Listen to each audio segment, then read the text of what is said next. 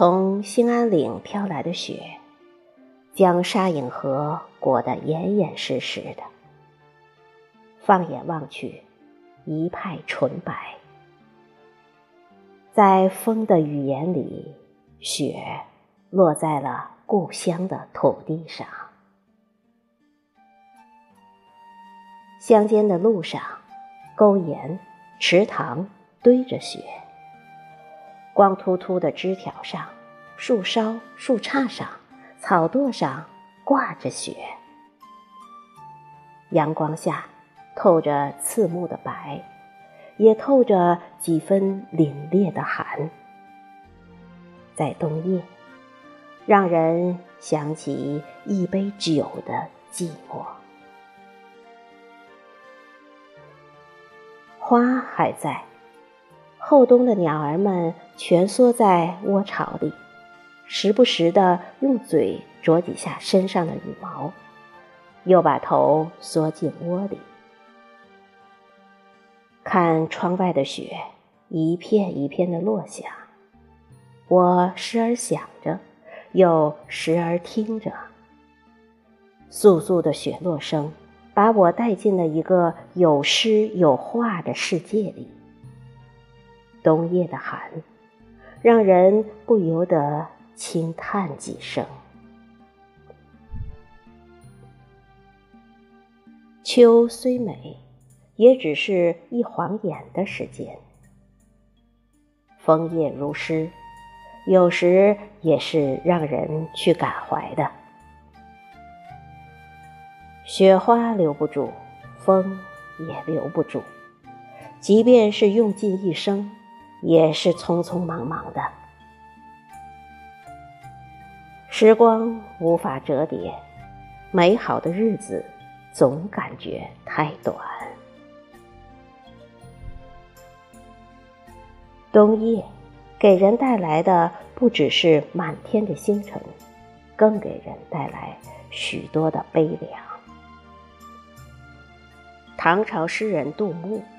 在《初冬夜饮》题诗说：“淮阳多病偶求欢，客袖亲霜与竹盘。砌下梨花一堆雪，明年谁此凭栏杆？”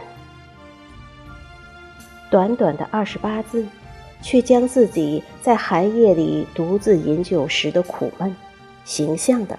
展现得深沉感人。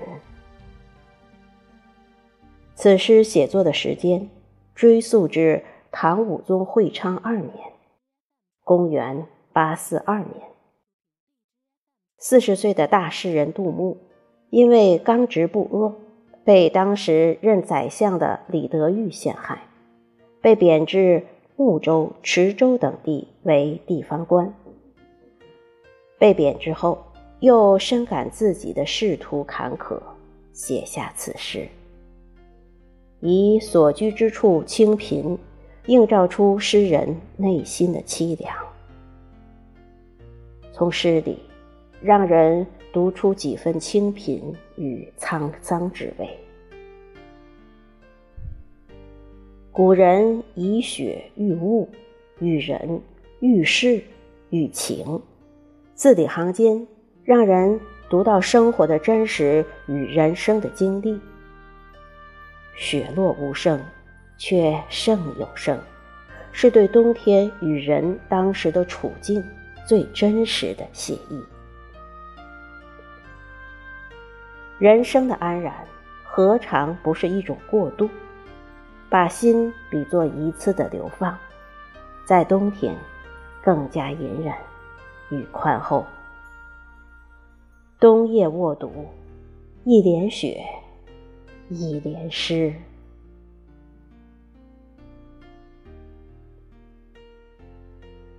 我居住的乡村每年都下雪，只不雪来得早与迟。在农村老家，有句民谚说：“下雪就下雪，下雪十月初。”红薯一上轿，大雪要来到，等等。下雪的时间每年都是十月间，最迟也是到腊月。雪来时，大雪覆盖了原野、村庄、河流，白茫茫的，无边无际。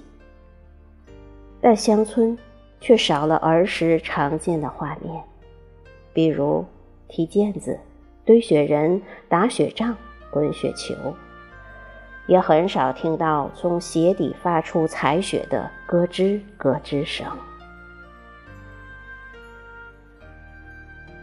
世事过于浮躁，又偏离于淳朴。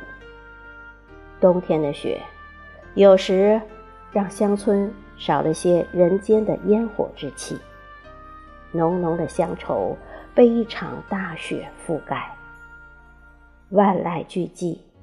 唯有朵朵梅花，香自苦寒来。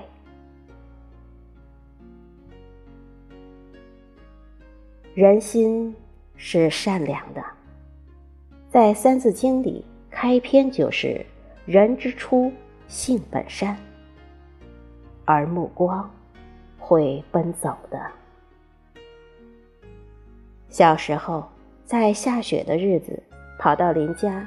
听老人们讲古代英雄人物的故事，比如岳飞、杨家将；也有时会听一些民间传说的故事，比如牛郎织女、孟姜女、宝莲灯等故事。这些故事来自于民间，扎根于民间，让人听着有滋有味，也让人。对英雄人物有着敬畏之心。转眼间，几十年过去了，讲古书的人走了一辈又一辈，轮到我们这一辈，故事却没有人听了。现在科技发达，微信、抖音、微视频。